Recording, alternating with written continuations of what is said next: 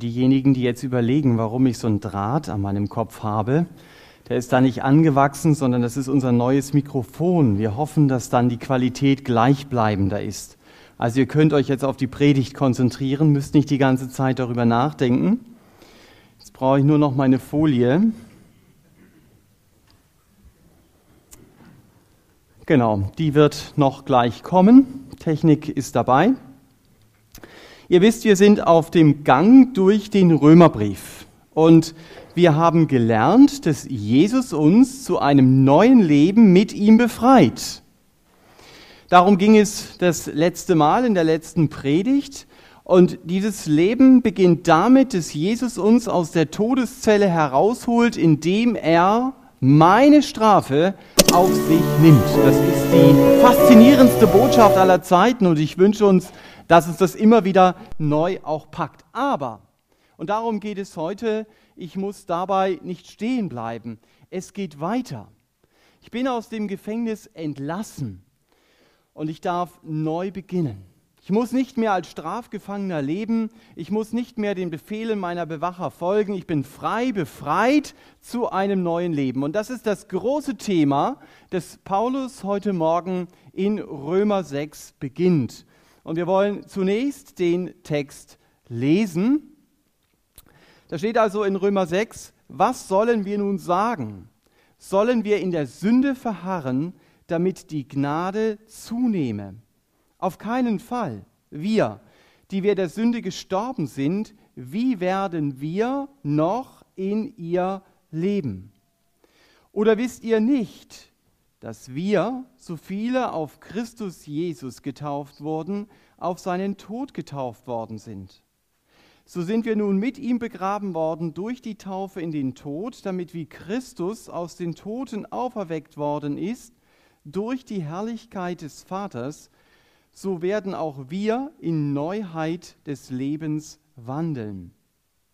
Denn wenn wir verwachsen sind mit der Gleichheit seines Todes, so werden wir es auch mit der seiner Auferstehung sein.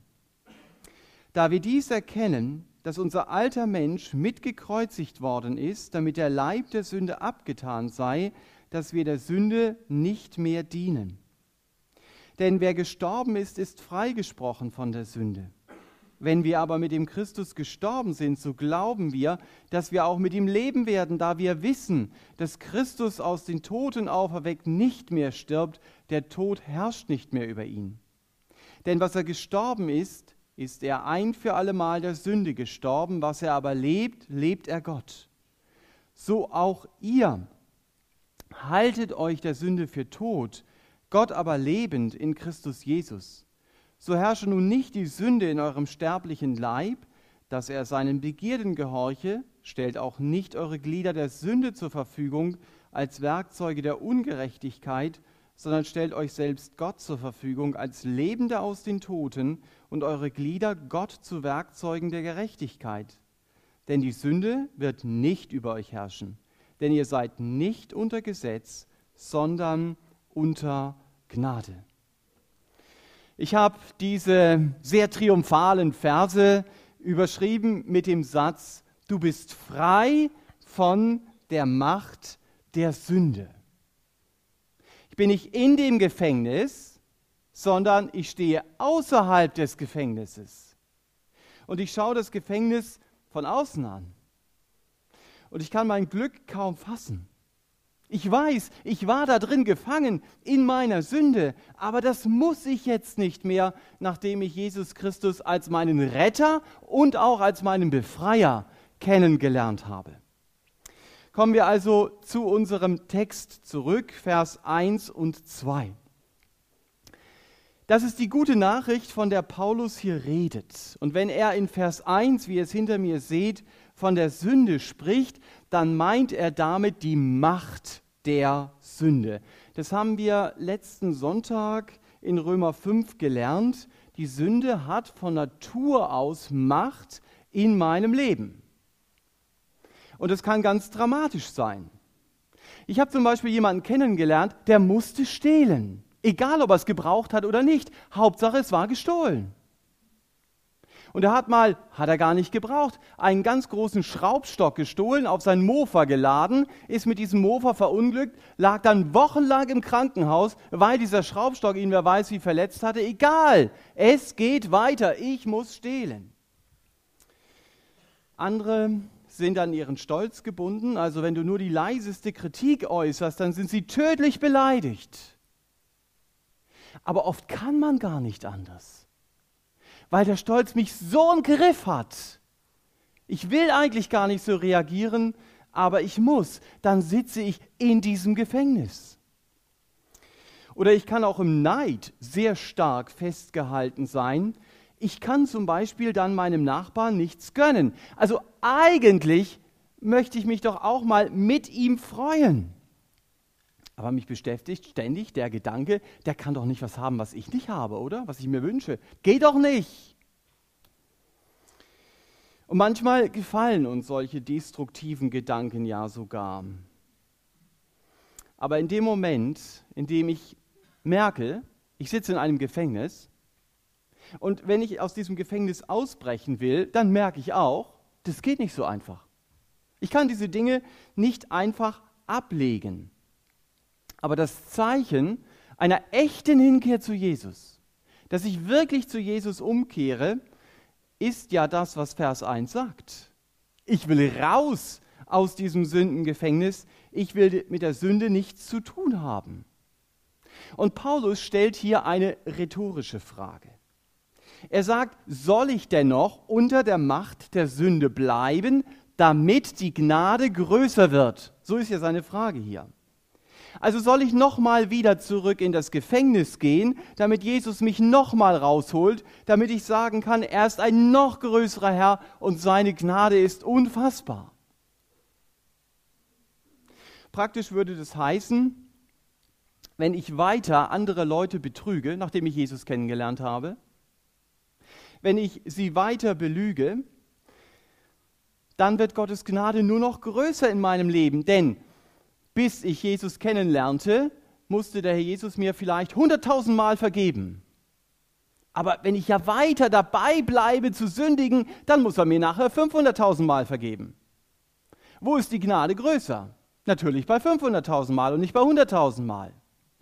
Das ist der Gedanke, der dahinter steht. Sollen wir in der Sünde verharren? sagt Paulus.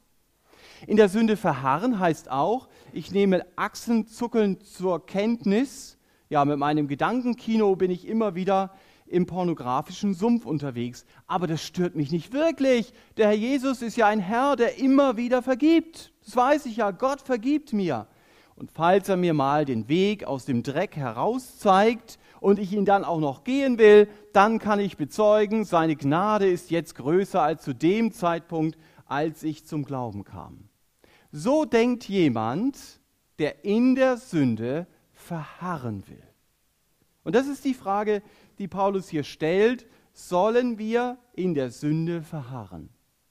Ich könnte es auch noch anders formulieren. Das Prinzip und die Denke, die dahinter steht, ist, je schwärzer meine Sünde, desto stärker ist die Waschkraft der Gnade Gottes sichtbar.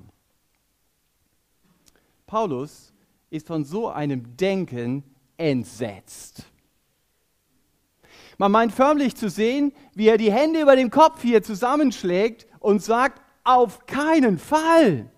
Wie werde ich denn noch in der Sünde leben? Ich gehe doch nicht zurück ins Sündengefängnis. Bin ich denn blöd oder was?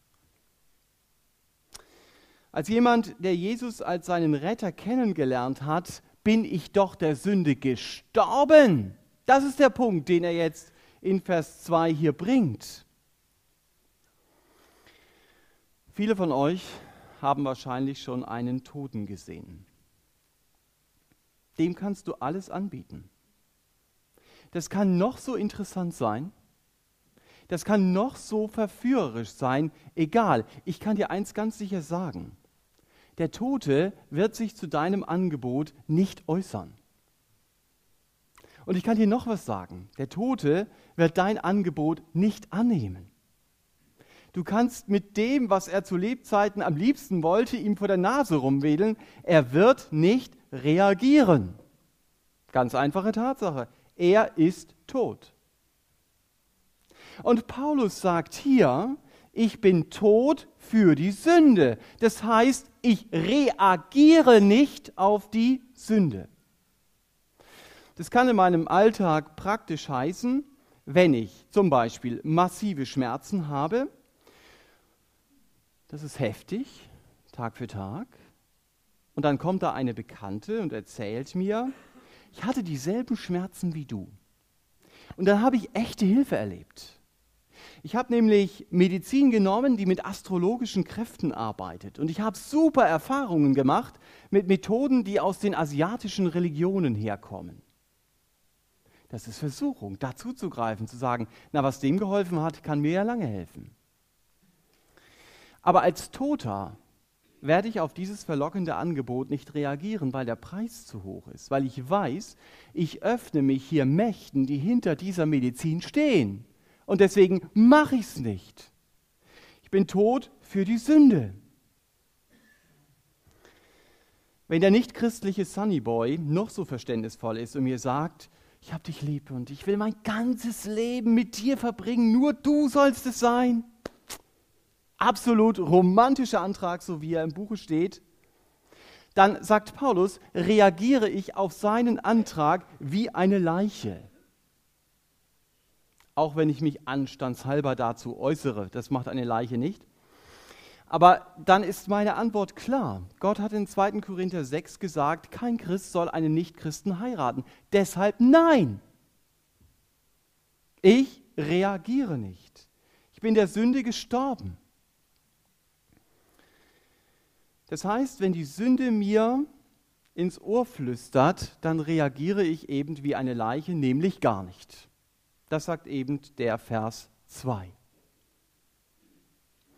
Und die Frage ist, ist das realistisch? Erlebst du das so?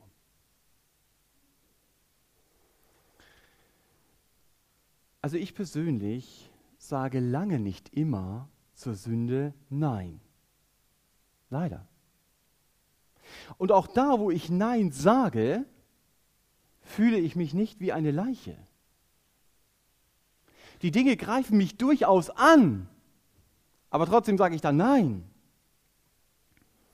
Es fällt gar nicht so leicht, dieses Nein im Leben dann durchzuziehen. Ich hatte als junger Christ eine Phase, da stand ich kopfschüttelnd vor Römer 6, Vers 2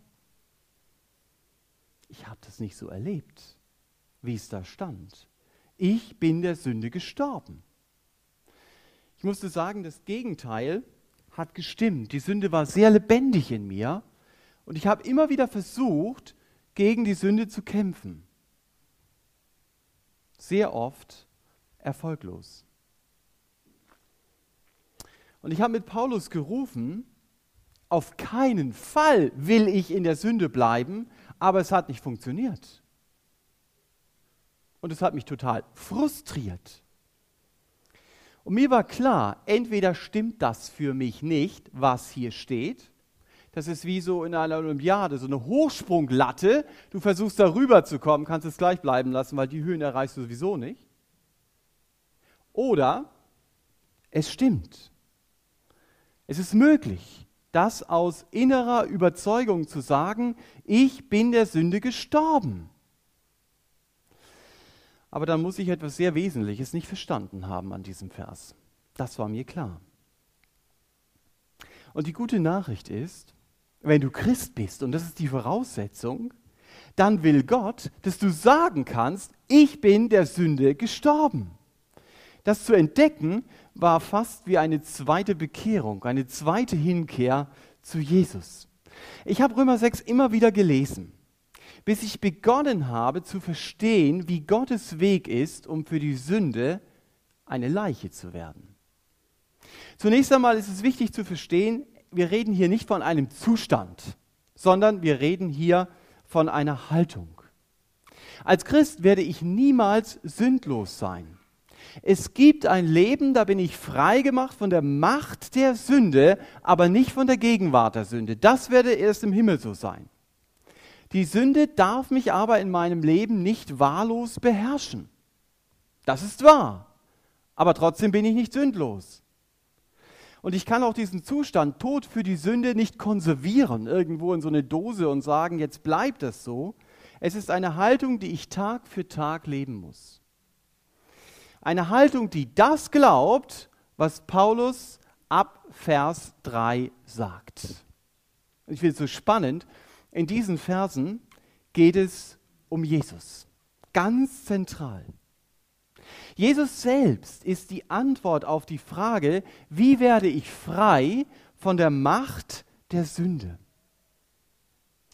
Paulus ruft mir in Vers 3 mit dem Bild der, das Bild der Glaubenstaufe hier in Erinnerung. Ich bin auf Jesus Christus getauft.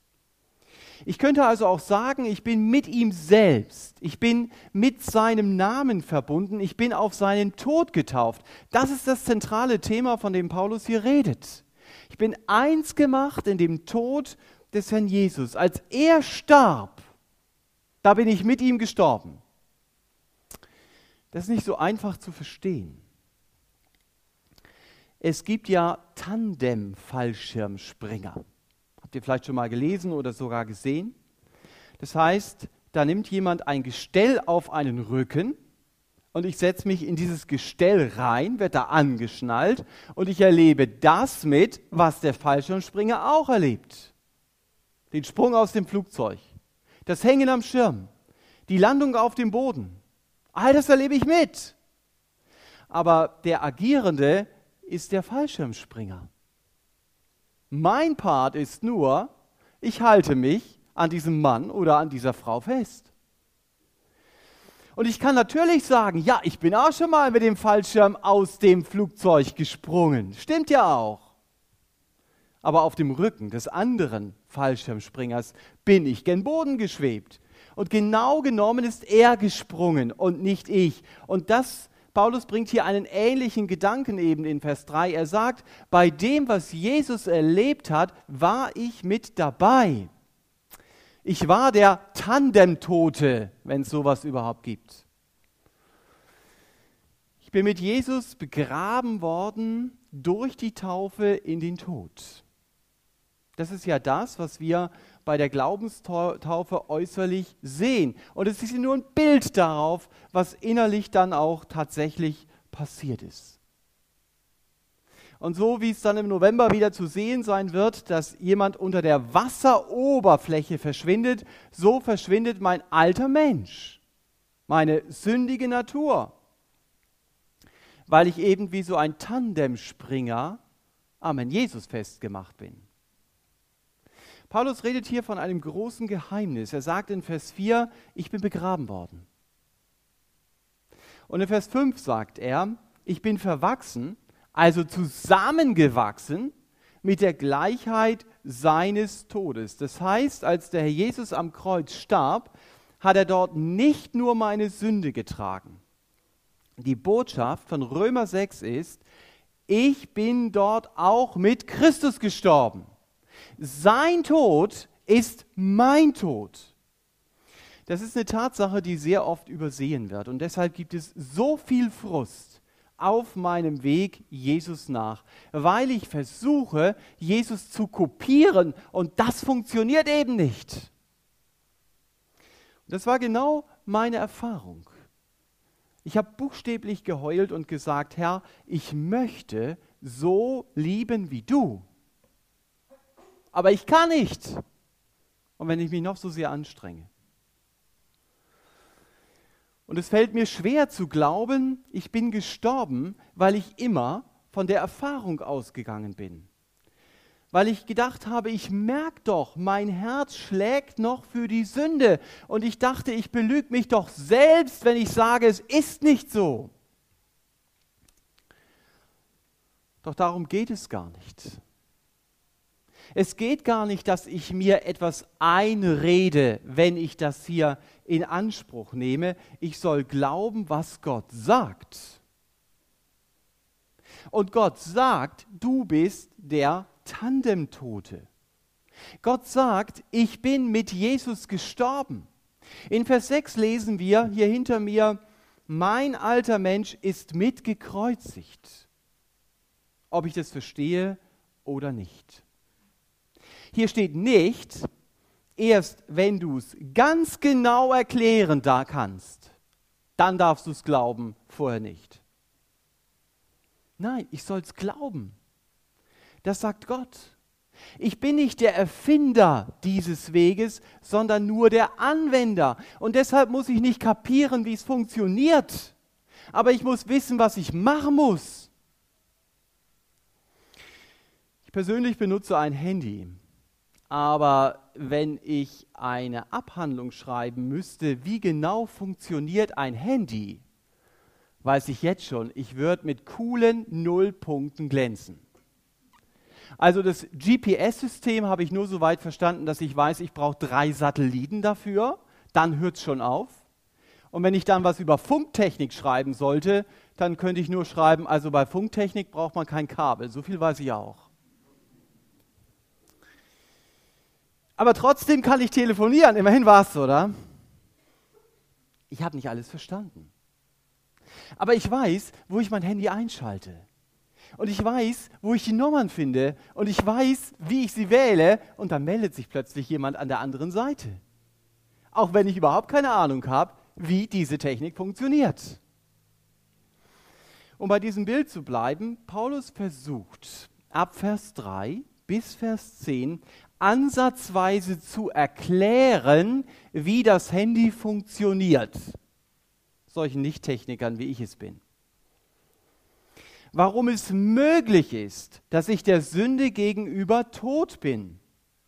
Er sagt noch einmal, die Antwort ist, weil du mit Jesus gestorben bist und weil du mit ihm leben darfst. Er hat dem Tod die Macht genommen. Wir haben es gesungen dem Lied, Jesus Christus ist der Sieger über Hölle, Tod und Teufel. Der Tod kann nicht mehr über ihn herrschen und die Sünde schon gar nicht. Jesus ist der Sieger. Ich darf an seinem Sieg festhalten. Ist das nicht klasse? Da geht es mir so, wie zum Beispiel den Franzosen im Zweiten Weltkrieg. Sie hatten den Krieg verloren. Und dann kamen die Alliierten. Und plötzlich wurden sie zur Siegermacht. Und genau so habe ich gegen die Sünde schon lange verloren aber weil jemand anders gesiegt hat, habe ich plötzlich Teil an dessen Sieg. Durch den Sieg des Herrn Jesus kann ich ein siegreiches Leben über die Sünde führen. Aber jetzt geht es darum, wie wende ich denn diese Tatsache in meinem Leben an? Denn biblischer Glaube, und das ist jetzt ein wichtiger Satz, wenn du mitschreibst, Biblischer Glaube bezieht sich immer auf Tatsachen und nie auf vage Vermutungen. Ich bin froh, dass das so ist. Paulus biegt in die nächste Kurve ein, Vers 11. In Vers 11 bis 14 haben wir im Grunde genommen die Betriebsanleitung, wie wir dieses Wissen in unserem Alltag umsetzen können halte dich der Sünde für tot. Das ist eine Einstellung, die ich haben muss und die ich immer wieder anwende in meinem Alltag. Es geht also nicht darum, wenn die Sünde kommt, dass ich die Boxhandschuhe anziehe und dass ich denke, die Sünde wird mich kennenlernen. Da wird mir ziemlich schnell die Puste ausgehen. Das funktioniert nicht wirklich, wenn ich so der Sünde gegenübertrete. Vielleicht habe ich den einen und anderen Teilerfolg, aber zum Sieg wird es nicht reichen. Gott gebietet mir, wir lesen es in Vers 11, ihr seht es hier markiert, haltet euch der Sünde für tot. Und weil er das sagt, deshalb will ich es auch machen. Die Frage ist, wie sieht es praktisch aus? Bevor ich persönlich Jesus kennenlernte, war ein großer Teil meiner Vorbereitung auf Klausuren Spickzettel zu schreiben. Also eine Leistung vorzutäuschen.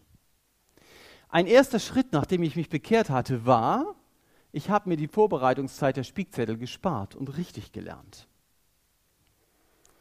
Aber wie reagiere ich, wenn mir in einer Mathe-Klausur so ein Mathe-Checker seine Lösungen zuschiebt, weil er schon an meinem Gesicht sieht, Der Thomas glänzt wieder mit völliger Ahnungslosigkeit diesmal. Also reines Erbarmen, reine Barmherzigkeit. Dann diesen Zettel abzulehnen, das finde ich ziemlich schwer. Aber ich kann beten und ich kann sagen, Herr, danke, dass ich mit dir gestorben bin und dass ich deshalb der Sünde gegenüber tot bin. Ich darf jetzt eine Leiche sein, die sich für diese Lösungen da nicht interessiert und bewusst wie immer eine 5 kassiert. Das menschlich ist das dumm. Das würde eigentlich keiner machen. Aber so erlebst du Vers 12. Die Sünde herrscht nicht mehr in meinem Leben. Ich muss nicht mehr meinen Begierden folgen. Auch wenn mich das massiv in den Fingern juckt, ja, diesen Zettel zu nehmen, dann ist es Gottes Kraft, es nicht zu tun. Und nebenbei, wenn du diesen Begierden nicht folgst, dann wirst du dich noch sehr lange daran erinnern. Ich erinnere mich heute noch an diese für mich damals sehr heftige Situation. Und ich denke heute noch, wow, danke Herr, dass ich deine Kraft erlebt habe. Ich habe auch einen Beruf bekommen mit der fünf damals. Aber das ist, wenn ich diesen Text in mein Leben, in meinem Leben anwende. Und dieses Prinzip der Sünde mit der Tatsache zu antworten, ich bin tot für dich, kannst du auf jedes Problem in deinem Leben anwenden. Versuch nicht selbst gegen die Sünde zu kämpfen. Du wirst es auf Dauer nicht schaffen. Das ist ein Kampf gegen Windmühlen. Und manchmal muss Gott uns an diesen Punkt bringen, dass wir uns eingestehen, ich selbst schaffe es nicht, ich kann die Sünde nicht überwinden. Und tröste dich, andere, die das erkannt haben, da war der Weg sehr ähnlich. Dieser Weg, das zu erkennen, geht über viele Niederlagen. Ja, du läufst von einem Fettnäpfchen ins andere, fällst auf die Nase und wieder auf die Nase und wieder auf die Nase und irgendwann dämmert es bei uns die Sünde ist zu stark. Ich kann der Sünde in meinem Leben nicht widerstehen. Und weißt du, die gute Nachricht, die Paulus hier in Römer 6 uns bringt, ist, du musst es auch gar nicht. Du selbst musst es nicht. Römer 6 sagt mir nämlich, ich bin mit Christus gestorben. Das ist der Weg. Und deswegen muss ich meinen Leidenschaften nicht mehr folgen. Ich kann Nein sagen. Ich muss mich nicht mehr von meinen Begierden beherrschen lassen. Die Frage ist, wie kommt es denn, dass die Sünde in meinem Lebensgefecht doch immer wieder einen Treffer landet? Und ich mich immer wieder dabei erwische, hey, das hätte ich jetzt nicht machen sollen. Ich darf nie vergessen, es ist eine Haltung des Glaubens. Und diese Haltung wird immer wieder angegriffen. Und deswegen muss ich auch ständig, wenn ich in meinem Lebensgefecht unterwegs bin, im Glauben antworten. Vielleicht wollen meine Begierden und Wünsche und was es da alles gibt, mich 20 Mal am Tag locken. Da will ich nicht müde werden, 21 Mal zu sagen, ich bin der Sünde gegenüber tot. Sie hat keine Macht mehr in meinem Leben. Das ist Kampf des Glaubens. Und die Bibel redet vom Kampf des Glaubens und nicht der eigenen Anstrengung. Ich nehme das in Anspruch, was hier steht. Ich nehme das in Anspruch, was Gott mir sagt. Ich vertraue der Wahrheit Gottes mehr als meinen Gefühlen, als meinen Wünschen und auch mehr als meinen Erfahrungen. Und wenn ich mich dagegen nach Vers 11 der Sünde nicht für tot halte und nicht Gott lebend in Christus Jesus, dann bekommt die Sünde in meinem Leben wieder Macht. Denn ich darf niemals denken, mit der Zeit wird mein alter Mensch, den wir da in Vers 6 kennengelernt haben, zahm. Und weil er zahm geworden ist, deshalb brauche ich ihn auch nicht mehr hinter den Gittern zu halten.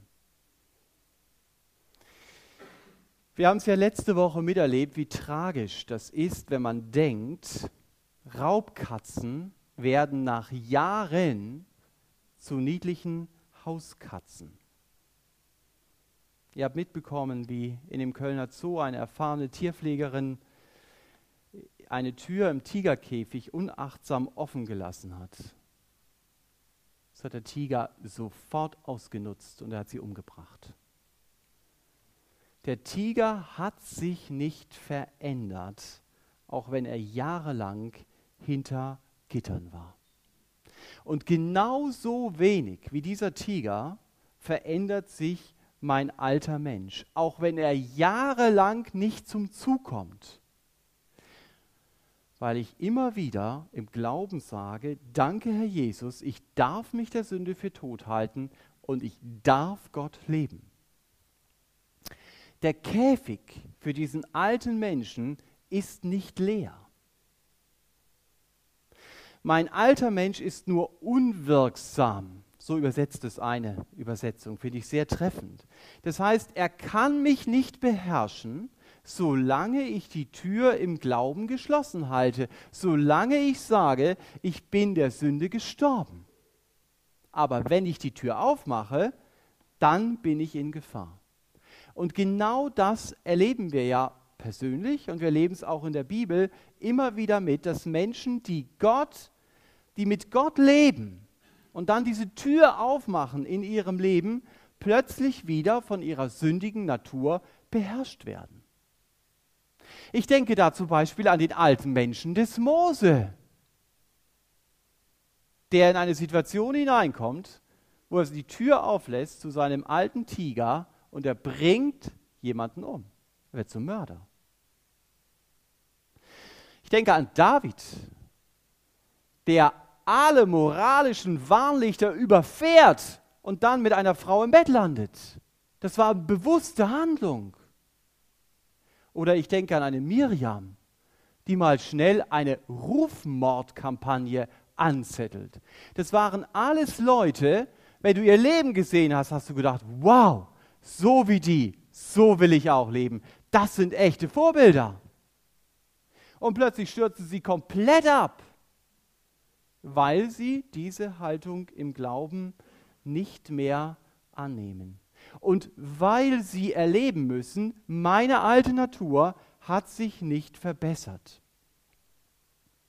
Ich fand es für mich mal sehr interessant, dass jemand, der im Würgegriff des Alkohols war, sagte, ich bin trockener Alkoholiker.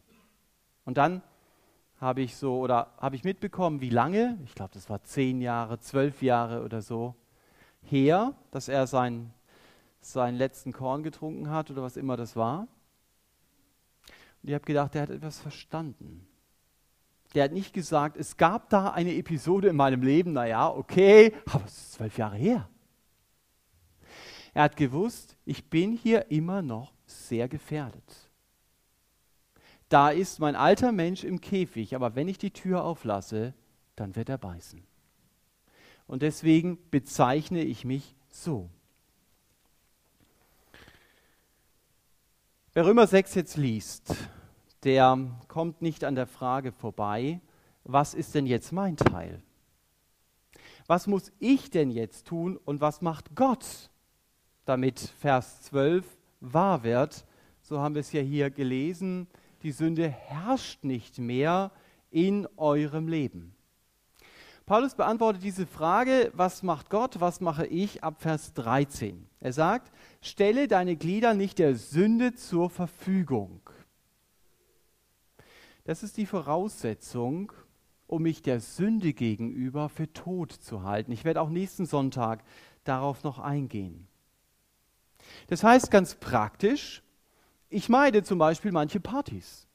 Ich meide manche Filme mit zwielichtigem Inhalt, die sind für mich tabu. Das heißt aber auch, ich stelle meine Zunge nicht mehr zur Verfügung, um über andere abzulästern. Denn meine Zunge gehört doch jetzt Jesus. Und deshalb kann ich sagen, diese Zunge gehört doch gar nicht mehr mir. Und deswegen kann ich sie auch nicht zu Reden zur Verfügung stellen, die den Ruf des anderen schädigen. Dass ich meine Glieder nicht mehr der Sünde zur Verfügung stelle, hat nicht nur, aber hat auch mit Konsequenzen zu tun. Wenn ich bemerke, manche Filme rufen in mir sündige Vorstellungen hervor oder ich vergeude, wer weiß wie viel Zeit vor dem Computer, dann muss ich es lassen.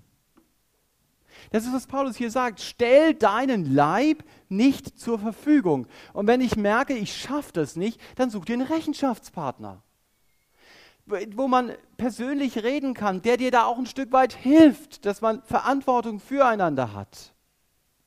Und wenn ich merke, bestimmte Bücher bringen mich auf Schienen, die sind einfach nicht gut für meine Gedanken, dann lass es doch sein, sie zu kaufen oder sie zu leihen. Ich sollte doch im Leben dazulernen.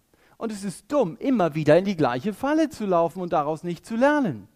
Dann sollte ich doch da entlanglaufen, wo nicht diese Fallen stehen. Also das ist die Konsequenz, die ich leben muss, wenn es darum geht, stell deinen Leib nicht der Sünde zur Verfügung. Wenn ich immer mit Gedanken einschlafe, die sich nur um mich selber drehen, wie ich mich noch besser verwirklichen kann und was weiß ich, dann muss ich mich nicht wundern, dass mein Leben immer egoistischer wird, oder? Logisch. Versuch's doch mal, dass du, bevor du schlafen gehst, Gottes Wort liest oder nochmal versuchst, sogar einen Bibelvers zu lernen und dich dann damit beschäftigst. Das hat Auswirkungen in deinem Leben. Das ist Praxis. Ich stelle Jesus mein Leben ganz praktisch zur Verfügung. Das ist immer der erste Schritt. Ich stelle mein Leben zur Verfügung, damit die Sünde in meinem Leben keine Herrschaft haben kann aber auch positiv. Ich stelle mein Leben Jesus zur Verfügung, indem ich zum Beispiel Menschen diene. Direkt oder indirekt, indem ich Flyer erstelle oder irgendwas organisiere in der Gemeinde, was Menschen dient. Ist überhaupt zu wenig, nur Sünde zu vermeiden. Die Bibel redet immer von beiden Seiten der Münze. Also im Epheserbrief zum Beispiel ganz klassisch, da heißt es, nicht nur hör auf zu stehlen, sondern gebe auch dem Bedürftigen. Da heißt es nicht nur hör auf negativ zu reden, sondern rede positiv, um andere zu ermutigen. Du musst nicht mehr dir selber leben. Das ist cool. Ich bin befreit, Jesus zu folgen. Wie setze ich das in meinem Leben praktisch um? Gott wiederholt seinen Plan für uns nochmal in Vers 14.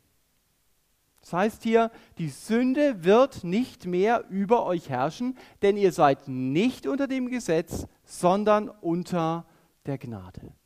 Und diese Gnade, die gibt dir die Kraft, Nein zur Sünde zu sagen und Ja zum Willen Gottes. Und die Grundlage dafür ist, dass Jesus starb, nicht nur für meine Schuld, er hat meinen alten Menschen mit an sein Kreuz genommen. Und das war das Thema heute Morgen. Ich bin mit Jesus gestorben. Ich muss der Sünde nicht mehr dienen. Und das kann ich im Glauben in Anspruch nehmen. Immer wieder. Das ist der Weg, den ich gehen muss, um das wirklich auch zu erleben. Die Sünde wird nicht länger über mich herrschen, weil ich Gottes Gnade erlebe oder anders ausgedrückt, du bist frei von der Macht der Sünde. Die Frage ist, was mache ich damit? Ich habe es euch als Ermutigung darauf geschrieben, lebe auch so. Du kannst es, weil Gott alle Voraussetzungen dafür geschaffen hat. Amen. Ich möchte noch beten am Schluss.